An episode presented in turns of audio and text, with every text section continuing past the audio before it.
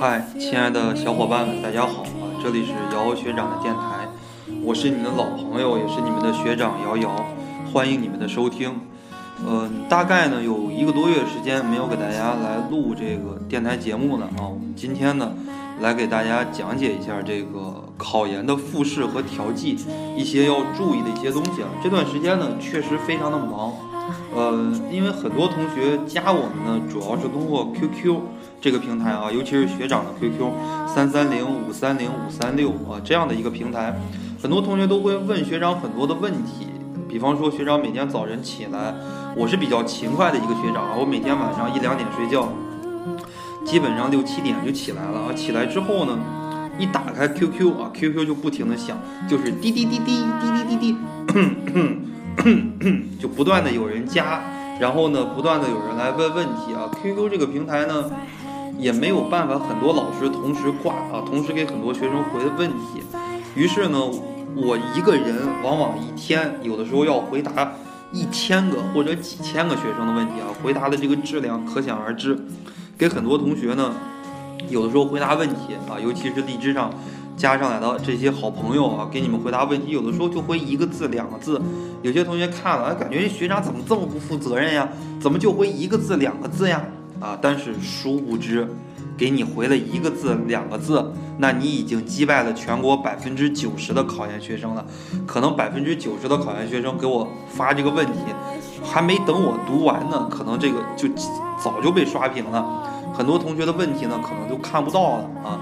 所以说呢，我们今天呢，给大家简单的来说一说啊，大家在复试和调剂的过程中，呃，我们比较在意的一些问题啊，或者说呢，这样的一些大家呢不太懂的这样的一些基本的问题。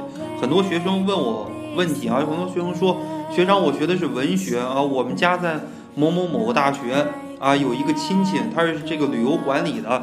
啊，就人家说了，这个只要花钱，只要怎么怎么样就能上。那么学长，我真的能上吗？就说问一个这种非常外行的问题，就说明很多调剂的信息啊，这些同学有的时候不是很懂啊。我们今天呢，给大家来讲一讲，但是呢，我们也不可能用太多的时间来讲啊，我们。因为一期电台的节目嘛，只有三十分钟左右啊，只有三十分钟左右。而我们非常精准的这个讲解，在我们的复试班和调剂班里边啊，我们星火考研呢推出了自己的复试班和调剂班。复试班呢大概有五个小时到六个小时左右，调剂班的内容就更多了啊，因为调剂非常难操作。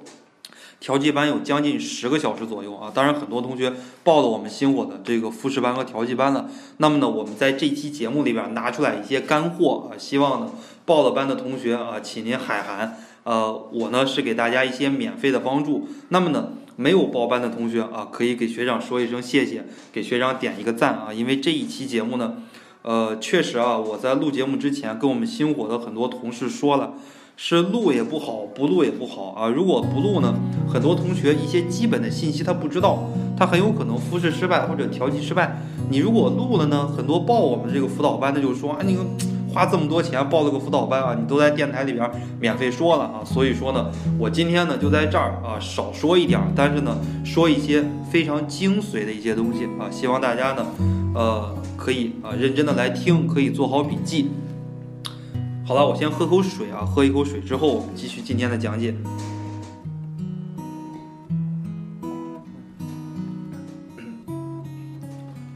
好，亲爱的小伙伴们啊，我们这期节目开始了。我们这期节目呢，不是在我的办公室里边录的，也不是在我的卧室里边录的，而是我随便找的一间教室啊。这间教室比较大，可能我说话的时候声音有回音啊，所以说呢，也是希望大家海涵。呃，我身边呢有一支录音笔，录完音之后呢，由于我们这个星火的老师往里边添一些背景音乐，大家听的时候呢，不至于太枯燥，不至于只听我一个老男人在这儿一直哔哔啊，太枯燥了。那么呢，呃，我们今天呢，首先来说一下复试啊，复试的话呢，大家问的比较多的一个问题啊，几乎所有的学生都在问我这样的一个问题啊，我听某某某老师说。啊，复试一定要找导师，如果不找导师，那我基本上就考不上了。啊，学长呀，这个我听我大学的辅导员说，啊，这一定要找导师啊，如果不找导师，导师没人要，最后一定录取不上。那么是不是这个样子呢？不是这个样子。跟你说这些话的人呢，基本上他们都在十年以前考研，啊，什么意思呢？就是说十年以前呀，我们的这个研究生还没有扩招，十多年以前，我们国家呢高校的扩招，就本科生的扩招呀，是在一九九九年开始的，研究生的扩招呢是从二零一三年开始的，从二零一三年到二零呃从二零零三年呀到二零零八年这五年里边，研究生的扩招速度非常非常的慢。基本上呢，我是零九年上的大学啊，在零八年的时候呢，一个研究生毕业可以进一所一本院校啊，硕士研究生毕业啊，可以进一所一本院校当老师。而如今呢，研究生毕业你想进一个专科当辅导员，可以说是非常非常难的一件事情啊。研究生这两年扩招非常厉害，你想想你大学时候的辅导员，你现在的辅导员，或者跟你说这句话啊，一定要找导师呀，你不找导师，你最后绝逼是失败了，怎么怎么样？嗯跟你说这句话的老教授也好，往往呢，他们都是十几年、二十年前考研，在那个年代考研呢，一个导师或者说一个学院招你这个专业的，可能就招一两个人，而我们现在呢，很多学院招这个专业的招二三十个，甚至于有的呢，比方说心理学的很多专业，教育硕士的很多专业，一招招一百多个一个学院，你就像我所在的一所二幺幺大学，他们每年招这个教育学。这个硕士一招招二百五十多个人，老师也很多呀，导光导师就七八十个导师，光正教授级别的就五六十个啊，剩下的是副教授级别的，还有是讲师级别的啊，已经是博士就可以带这个硕士的。所以说呢，在这样的一个年代呀，我们这个招生的渠道啊，可以说非常的宽了，招生的人数非常的多，导师非常的多，你不需要在考前联系导师。那么呢，联系导师的时候，你也要注意很多东西，啊，比方说你给导师发这个邮件的时候，你不能过于功利，你不能说导师呀，这个我以后想跟着你学了，你给我说说吧，今年的复试考什么？你如果过于功利也不行。那么呢，你找这个导师的时候啊，你可以通过一些熟人来找，比方说学长学姐，比方说你家庭的一些人脉。如果就是退一万步来讲，说你没有任何人脉。那么呢，也不影响你考研的一个录取，因为我们现在很多专业招几十个人，啊，即使呢家里边有关系的，最多就是一两个有关系的，不可能个个家里边都有关系。即使家里边再怎么有关系，你也得正常的进复试线，达到人家一个录取的标准。你如果达不到这个录取的标准，就是说你家再牛啊，那肯定也没有办法录取你。因为我们现在对于学籍的管理，还有这个考研成绩的这种审核和复核，可以说是非常非常的严格。啊，如果你仅仅靠关系没有分数，可以说是寸步难行的啊。这是我们讲到的这个找导师。那么呢，对于普通人来讲呀，大家呢可以说是涉世未深啊，你也不懂一些专业的技巧。那么呢，我不太建议绝大部分人去联系导师，给导师发邮件。那很多人呢，他他就是这个偏不信邪啊。你学长，你越不让我干什么，我越干什么。对于这样的一群学生来讲呢？学长只是给你提一个底线，你找导师可以，呃，不让你发邮件，不让你打电话，你发邮件可以啊，打电话也可以，退一万步嘛。但是呢，学长要给你一个非常衷心的这样的一个忠告，你不能同时给好几个老师打电话发邮件，就你不能同时联系好几个老师。比方说你认识的张老师、王老师、姚老师，你给张老师发邮件。啊，就内容都是一样的。比方说，给张老师发邮件，你说张老师啊，我今年考试考了多少分啊？我报的是哪哪哪个学校的这个文学专业，我非常喜欢您，非常敬佩您，在知网上拜读了您的很多文章啊，也了解了您的一些生平事迹。我感觉我跟着您啊来深造，前途一定是非常的这个光辉的。哎，然后呢，给姚老师发信息，就把那个张字抠了，换成姚，内容都一模一样。然后你再给王老师发信息，你把这段话，把那个姚字给抠了，换成那个王，哎，结果呢，这三个老师他们都是一个学院的呀，他们都会碰头。这个姚老师碰到两个老师，哎，就会说起来，哎，我这个最近碰到一个学生啊，嘴挺甜，挺会说话啊，他说要跟着我深造，怎么怎么样？那俩老师一惊，哎，你碰到了，我也碰到了呀。结果三个老师把短信拿出来一看，都是你发的，你想一想。这个叫做两面派，这个叫做三面派作风。你如果同时联系好几个导师，证明你就没有导师要了啊，证明你这个名声就臭了。你既想跟这个老师，又想跟那个老师，又想跟那个老师。很多同学复试还调剂，啊，尤其是调剂的学生，确实很多学生这个分数很低，啊，可以说是非常非常的慌。给一个老师发了邮件，一一看他不回，赶紧换一个，再不回再换一个，最后几个老师都不要你还好说，都对你不感兴趣，算你走运。如果几个老师都对你感兴趣，你想想最后你跟谁？你跟了一个老师，你就得罪了另两个老师；你跟了另一个老师，得罪了另两个老师。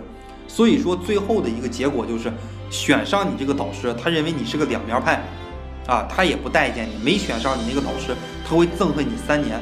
在一个学院里边，抬头不见低头见，啊，这是我们联系导师的很多技巧啊。当然了，联系导师的时候要注意的问题和技巧远远不止这些啊。这些呢，我就给大家讲了五分钟，已经讲了很多了。因为我们今天要讲十二点，啊，复试加调剂，大家比较关注的要讲十二点。所以说呢，每一点不可能给大家展开太多，啊，这是我们的第一点。那么第二点呢，就算是一个温馨提示啊，什么样的一个温馨提示呢？呃，今年呀，英语泄题，很多同学问我呀，学长这个英语泄题了，国家线会不会升？呃，我说，国家线升和降呀，这个不是学长说的算啊，学长呢也不是说盲目去猜测，因为猜测这个国家线升和降。可以说呢，没有什么太多的意义。我就想让你想一想，如果国家线今年又升了，英语又泄题了，那么学长让你想一想，对于那些没抄到的学生，多么的不公平。比方说，学长今年考研，学长没抄到，哎呀，我本来英语成绩比别人又低，结果呢，英语这个分数又升了，哎，人家抄到的人非常的开心，哎呀，我光靠英语这一门学科，我就把你给甩了，你就直接连国家线都上不去了。对于没抄到的学生多不公平，所以说为了保证公平，我不敢说所有的专业英语都降分，我至少可以说至少一半以上，或者说大多数专业，我的预测英语要降分，总分呢可能持平或者略微的降一点啊，但是呢可能大幅度的降，比方说十分二十分那种大幅度的降啊，可能性比较小啊，部分专业因为。听我们这个电台的考所有专业的都有，那么呢，正是由于英语的泄题，很多学校有可能在复试的时候呢要考笔试啊，笔试的一个难度呢以四六级为主，学校一般会画个线，比方说二零一二年的时候，北京大学画了一个线，它六级的难度画了一个线四十分啊，你只要考到四十分就可以过线。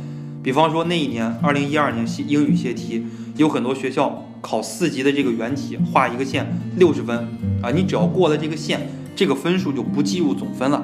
你如果没过这个线，对不起，那么你考研，你考七十多，你考八十多，你考九十多，怎么考的，对吧？把你这个成绩有可能就取消了，就影响你最后研究生的一个录取。所以说呢，往年的这个复试呀，大部分学生或者说大部分学校啊，你们可以不准备这个笔试。今年呢，我建议大家多看一看四六级的这个题。如果呢，很多学校啊考这个笔试，往往以四六级或者是考研英语、托福、雅思的这个原题为主啊。四六级和考研英语的这个原题可能性会大一些啊，尤其是考研英语，对吧？给你一张，我就这样说吧，同学们，大家现在都考过英语一或者英语二了。假如你去参加复试，给你一套英语一的原题，你能得多少分？你能得多少分啊？你给你一套英语二的原题，你能得多少分？你在考研的时候，很多同学抄上了，得了八十多分。参加考研复试的时候，就是二零一六年的这个考试，英语二的原题给你，结果你考四十多分，老师会问问你，你当年八十多分你怎么考的？现在考了四十多分，傻子也能知道你考试作弊了。啊，所以说呢，今年考过的原题，百度上都有啊，大家看一看。就万一这个学校就这么变态，给你一道考试的原题，给你规定了，你如果你的方差，比方说啊超过百分之十或者超过百分之十五，就可以认定你是作弊。你在考研的时候作弊了，那么这些答案你难道都备注了吗？显然是不可能的，对不对？所以说呢，大家呢要简单准备一下英语的笔试。啊，可能大部分学校不考，可能百分之九十五以上的学校不考笔试，但是呢，一旦考到了，这就是一个灾难性的毁灭。啊，它会拉开一些人的差距。呃，几乎所有的学校英语呀，它都要考这种口语、口语问答呀、自我介绍都要都要考啊。所以说呢，我们下一个问题啊，第三啊第三个问题，我们也说到了这个英语的这个面试。面试的话，面试方方面面，在我们今天的这期节目里边，不可能给大家拆开的细讲。那么呢，英语的面试呢，大家一定要注意的一个原则，包括你专业课的一个面试，就是你的第一印象非常的重要。第一印象呢，就你一张嘴啊，因为在心理学里边有一个叫做首因效应和尾音效应。什么叫做首因效应呢？就是你一看到瑶瑶这个人啊，瑶瑶一张嘴啊，就一跟你说话，哎，你就会觉得这个人形象气质都非常的不错，哎，就你就会觉得非常喜欢这个人。那么面试的时候也是一样。你一张嘴说的第一句话，老师好，呃，老师说啊，你好，你给我进行一个英语的自我介绍吧。你一张嘴，你说老师早上好，我来自哪儿，我非常高兴参加这次面试。用英语说哈，但不用，不是用汉语说，用英语说。老师可能第一句听得比较认真，后边你不拉不拉说了半天，老师都是五六十、六七十的教授了，他也听不懂说点啥。啊，最后呢，你说一个啊，谢谢老师，谢谢你们的聆听啊，希望呢，大老师们可以认真考虑我。这一句话一定要练，你好，谢谢，你好，谢谢，就反复的要练，用英语说，对吧？用英语说，当然我英语也不好，我就不给大家演示了。英语虽然我专八过了，但是呢，英语口语也不是很好啊。男生嘛，可能发音啊方面也不是很好，就不给大家来演示了。就这几句话，你平时你的这个英语口语说的再垃圾，这几句话对着镜子反复练啊。你好，谢谢，再见，就用英语啊，这几句话一定要反复练的。能给人留下深刻的印象啊，能给人留下深刻的印象。那么呢，关于考研的复试，呃，很多人呢考的分数比较高啊，很多同学呢都跟我说，学长，我是不是进了复试就一定能录取了？可能性比较大啊。你如果进了复试的话，你被录取的可能性比较大。但是呢，我要想让大家知道的是什么呢？我们的考研是差额复试，对于二本、一本、二幺幺以及部分九八五院校来讲。可能是一比一点二进行复试，什么意思呢？就是说，假设录取十个人，前十二名进复试。对于很多九八五院校以及三十四所自主划线的院校，以及国家级重点学科以及部分热门专业，可以达到一比一点五参加复试。就是说，假如录取十个人，他可以最多让十十五个人参加复试。对于一些这种世界著名的一些学科。比方像中国人民大学的刑侦学这样的一些专业，啊，可以说最热的一些专业，原则上可以达到一比五参加复试。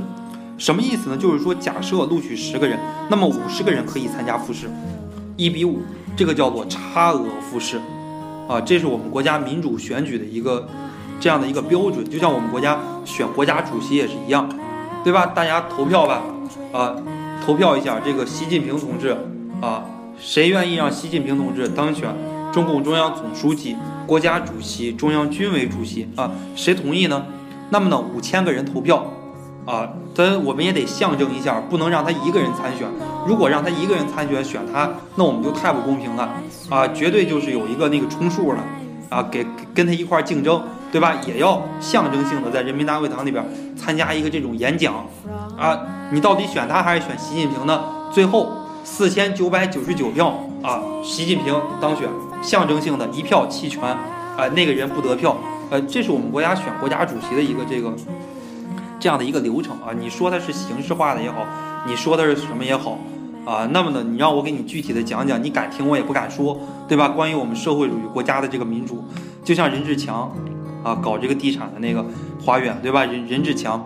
呃，太敢说了，太敢说了。于是呢，微博被封了，微博被封呢，紧跟的估计就要开除党籍，这个说不定就是搞一个什么反社会主义啊，这个什么分裂国家的这个罪名了。所以说呢，现在学长这个言行呀，也是要注意一点啊。那么我们考研呢，它不是搞这种形式化的东西，不是说你进了啊，老师一投票一选举，你最后就一定能上了，它是真真正正的要刷人啊，它是真正的要刷人。而且呢，实实在在的，你比方说最低的一个考研的一个差额比是一比一点二，如果进十个人，那么呢，如果进十二个人要十个人，一定会刷掉两个人的，啊，这两个人呢，如果你是第一，可能相对来讲比较保险；如果你没有排到第一，每个人都有被刷的可能。梁静茹不是有一首歌吗？叫《可惜不是你》。哦，怕就怕那个人到最后偏偏就是你。所以说呢，你如果进了复试，啊，一定不可以有半点大意啊，一定要好好去准备你的复试。好，后边呢，我们来讲解呃第五个问题啊，第五个问题，笔试啊，笔试的话呢，由于每个学校每个专业它考的笔试都不是太一样，所以说呢，我没有办法给大家一些。嗯，没有办法给大家一些特别有针对性的一些讲解。那么呢，我们的这个考研的复试的笔试，呃，想让大家知道的一些是什么呢？大家很多专业都拿不到笔试的真题，拿不到复试的真题啊。我们新火考研呢，虽然有一些学校、一些专业的这个复试的这个真题，但是也很少。呃，退一步来讲呢，即使你拿到了这个真题，你从真题里边看不到什么太多的门道。为什么呢？因为它这个复试题往往是无厘头了，几个老师坐到一块儿喝喝茶，哎呀，老师啪一下一拍脑门子一想，哎呀，明天就应该考研这个复试的笔试了，题还没出呢，啊，几个老师去泡泡脚，对吧？捏捏脚，修修脚，然后呢，几个老师喝点茶，商量着，哎呀，明天出什么题啊？他出的这个题啊，往往偶然性、随机性非常的大，或者说呢，开放性很大。他问你一些非常开放性的题，比方说我们在星火的复试班里边，我们也给大家列举了很多题啊，比方说让你谈一谈，有一个学校应该是复旦大学吧，文学院的一道题，让你谈一谈文学在当今社会中的地位。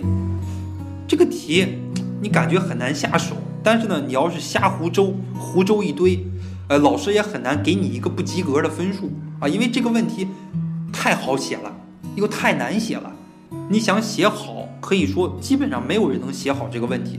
文学在当今社会中的地位，对于人、对于国家、对于社会，对吧？在民族逆境的时候怎么样？在民族顺境的时候怎么怎么样？哎，你可以往很多地方去写。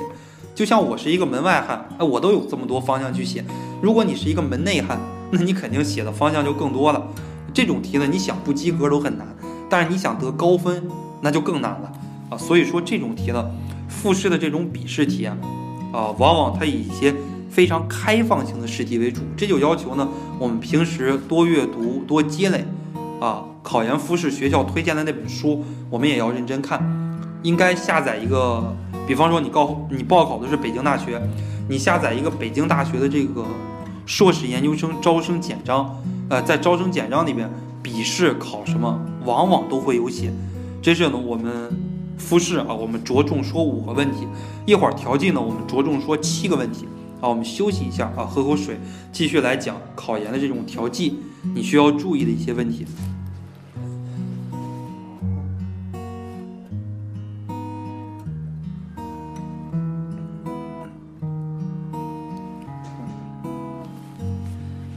好，亲爱的同学们啊，我们继续来讲解考研调剂。嗯，很多同学都问我呀，这个。学长呀，我能调剂到什么学校呀？学长，我能调剂到这个什么专业呀？就一般而言呢，你过了国家线，你就可以调剂啊。你有可能从理论上来讲哈，你有可能调剂到北大。从理论上来讲，你调剂一个非常破的一个二本，比方说像什么杭州师范呀、什么广西师范呀、广西民族学院呀，像这种非常差的这种二本，你都有可能调剂不了。这个呢，具体看你怎么操作啊。调剂的时候呢，要注意的事项很多，抢名额、抢时间、讲技巧，对吧？笔试、面试，调剂的话也都是要考笔试、面试的，它是有很多技巧啊，很多个环节，一个环节注意不好也不行。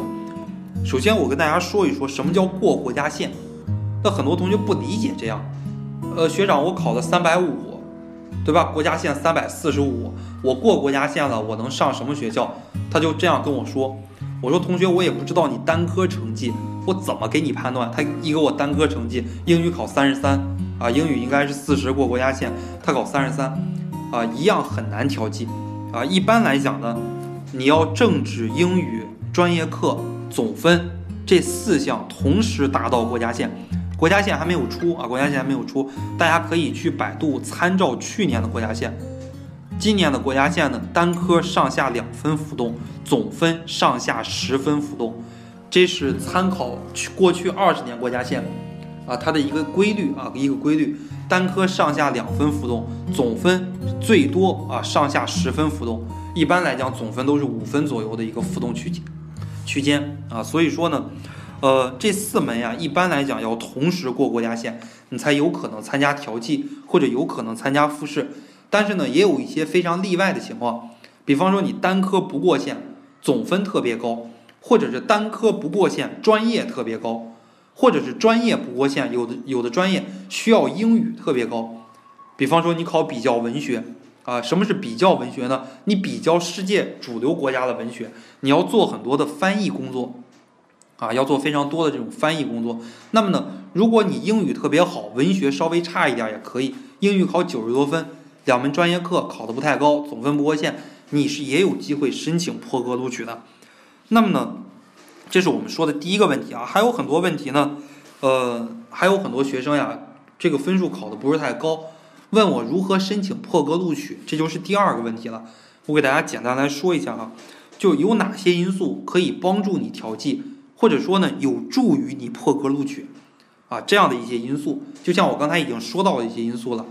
呃，总分不过线，专业特别高，或者是总分不过线，啊，这个英语特别高，或者是英语不过线，总分特别高，英语不过线，专业课特别高，啊，这些因素呢都有机会帮助你破格录取。你如果再能加一些砝码，那就更好了。比方说，你拿过国家奖学金、国家励志奖学金，啊，拿学校的奖学金一般情况下没用，啊，学校奖学金没用，学校一二三等奖学金一般情况下都没用。这是第一点，第二点，你在正规的学术期刊上发表过论文，啊，这个咱们星火可以帮大家发，但是呢，现在也有点来不及了啊，最最晚赶到三月五号、三月十号之前还来得及。如果你自己有本科毕业论文，你可以发给学长，学长可以帮你发。这是第二点，第三点，你如果有专家推荐书，这就更好了。比方说你们学院有教授，啊，给你写一个推荐书。对吧？瑶瑶同学系我院什么什么专业啊？本科生啊，在大学期间拿过什么什么奖？参加过什么什么课题研究啊？为人和善，不拉不拉，怎么怎么样？话锋一转，但在二零一六年硕士研究生入学考试中发挥失常，怎么怎么样啊？再话锋一转，鉴于该生的学习能力、科研成绩。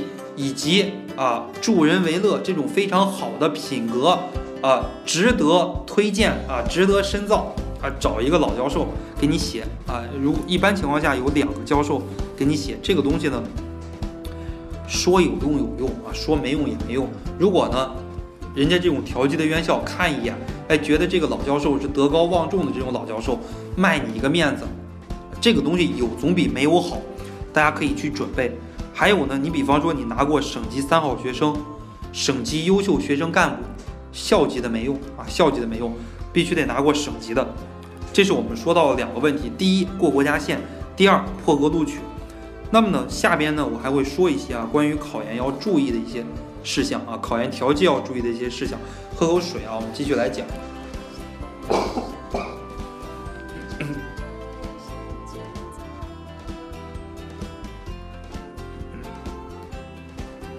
好，我们说的第三个问题啊，第三个问题跟第四个问题呢是要联系起来说的啊。第三个问题是什么呢？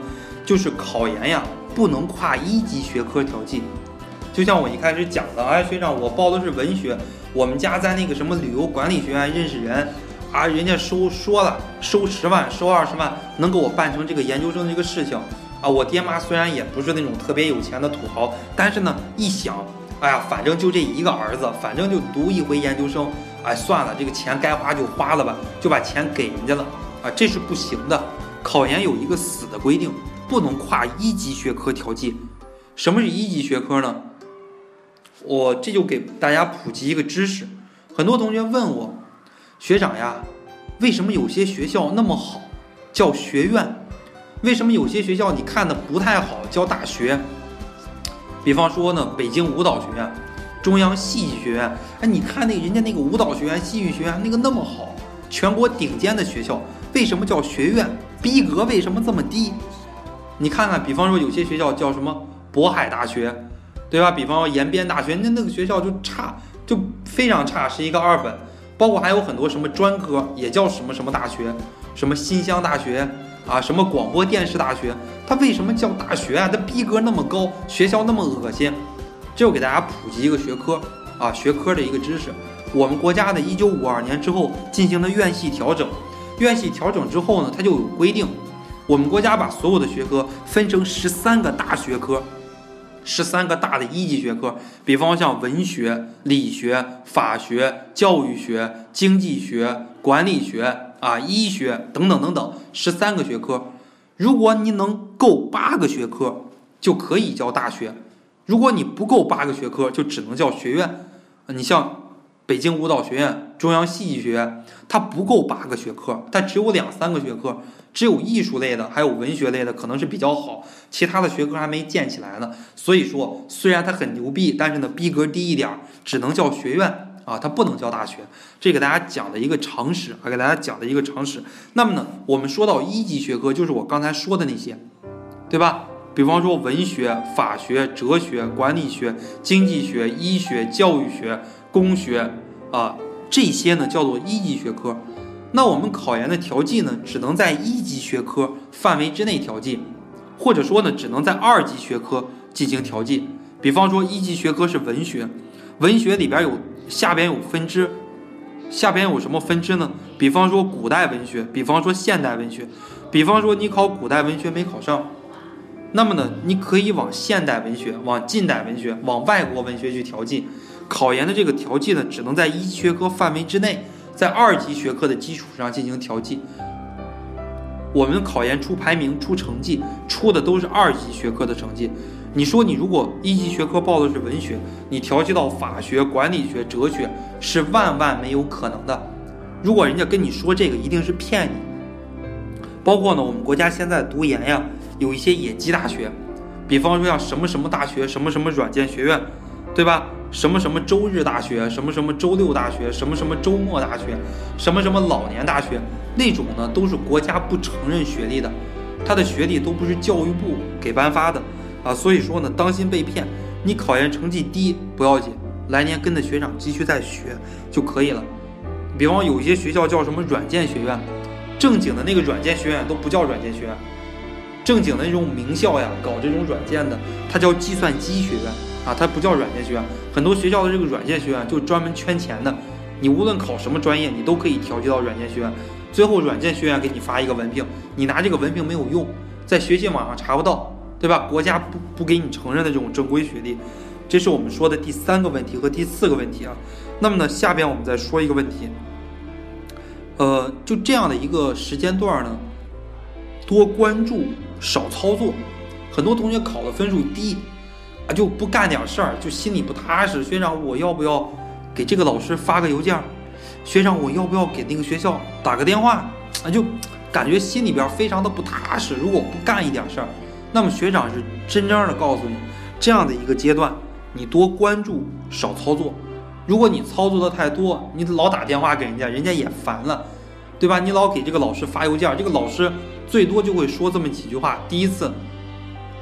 第一次你给他发邮件、打电话，他跟你说啊，欢迎调剂啊，好好努力，好好学习，他就给你回这么几个字，人家跟你无缘无故，对吧？不给你沾亲带故，也不会说帮你太多啊，也不会说帮你太多。你慢慢的给老师天天打一个电话，天天发一个邮件，慢慢的老师就不管你了啊，觉得你咋这么烦。上了国家线之后，等国家线出来之后，调剂名额出来之后，老师本来想要你，也有可能就不要你了啊。所以说呢。这个阶段啊，一定要多关注关注一些院校，看看这个学校往年有没有调剂名额，啊，你都记下来，你可以多关注。等今年的国家线出来之后啊，你再给学校打电话，再给导师联系，问一问今年有没有调剂名额。如果有调剂名额，对吧？我应该如何去争取，或者说什么时候进行复试啊，都可以，都可以。这是我们说的这样的一个问题。那么下一个问题呢？下一个问题就是考研调剂。可以往多个学校调剂，最终确定一个就可以。很多学生经常问我，学长，我这个第一志愿我去参加复试了，我还能不能往其他学校调剂？如果往其他学校调剂，是不是第一志愿的这个学校就不要我了？理论上不是这样，理论上你可以参加你第一志愿的复试，你也可以调剂。调剂的话，你说学长我能调剂多少个学校？不限，啊不限。就是说调剂系统的话，差不多在三月下旬就开了，在五月五月下旬关闭，中间有两个月的时间。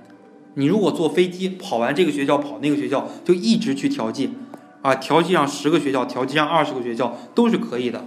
最终二十个学校、十个学校都可以把你录取，但是你在研招网上你要选一个学校，最后你调剂完了，你要点一个学校的确认，啊，你确认我要调剂到这个学校，那么呢，其他学校就不能就不能再上了，啊，所以说你最后呀可以被很多个学校录取，可以参加很多个学校的复试和调剂。但是最终你录取的，你上的只能上一个学校，你只能把档案寄给他啊。这是我们说的这个，这应该是第六个问题。那么呢，最后一个问题啊，最后一个问题，嗯，很多同学，很多同学非常的疑惑啊。当然了，你从这个时候疑惑，一直要疑惑到五六五月底或者六月底，或者是有些同学二战，他可能呢一直要非常的迷惑。呃，什么样的一个迷惑的事情呢？到底学校重要一点，还是专业重要一点？说学长呀，我第一志愿报的是个挺好的学校，二幺幺九八五。你说我调剂的时候呀，有一个非常好的学校，但是呢，那个专业我不喜欢，是一个很垃圾的专业。还有些同学说呀，学长，我这个第一志愿报的也挺好，我没考上。那怎么样呢？我调剂到一个非常差的学校，但是那个专业特别的好，据说以后的这个就业前景很好。啊，我自己呢喜欢不喜欢，那另另当别论。有的同学喜欢，有的同学不喜欢，怎么选择呢？怎么选择这个操作权，主要是在大家啊。我只能给大家提一个建议，什么样的一个建议呢？我的建议啊，文科考生学校重要一些，因为我们文科考生很多呢都是软实力。什么是软实力呢？就是靠你自己的比较多。你上的北大清华，你该不学习一样不行。那么理工科的学生呢，专业重要一些，因为理工科主要学的是技术。你如果在一些非常差的学校里边，人才可能比较少，教授可能比较少，你能学到的这种非常真实的这种技术就比较少了。哦，所以说呢，我建议啊，文科考生，你如果能调剂到一个好学校，你尽量调剂到一个好的学校。专业的话是什么都次要，因为文科专业其实差不多。文科专业说白了都跟文字有关嘛，你无论是传媒学、新闻学、文学、法学、教育学、哲学、艺术学，文科所有的专业说白了就是一个说，就是一个写，没有什么其他太大的差别。以前在国外，它就一个学院，一个学院里边就一个文学院，文学院里边包含了很多个这个很多个小的学院，比方说包括历史学院是吧？包括这种教育学院，包括心理学院。包括哲学院，包括新闻学院，包括法学院，它一个大的学院包括很多学院。说白了就是说话，跟说话跟写字有关。所以说文科的话呢，混一个文凭，混一个好学校的文凭很重要。理工科呢，这个文凭不重要啊，因为理工科看的是技术。我带的很多理工科的学生，就管你计算机过没过二级，管你英语过没过四六级，连你毕业证、学位证都不看，上来第一关直接进行面试。啊，直接看你操作能力怎么样。你如果在一个比较差的院校，设备、师资都比较差，那么呢，你可能学到的东西就不是很多。啊，这是呢给大家的一个建议啊，这也是我们今天呢可以说干货很多。我跟大家今天讲的很多都是我们在复试班、调剂班的正课里边给大家讲的。那么呢，大家如果想获取更多的这种复试和调剂资讯，可以关注我的 QQ 空间。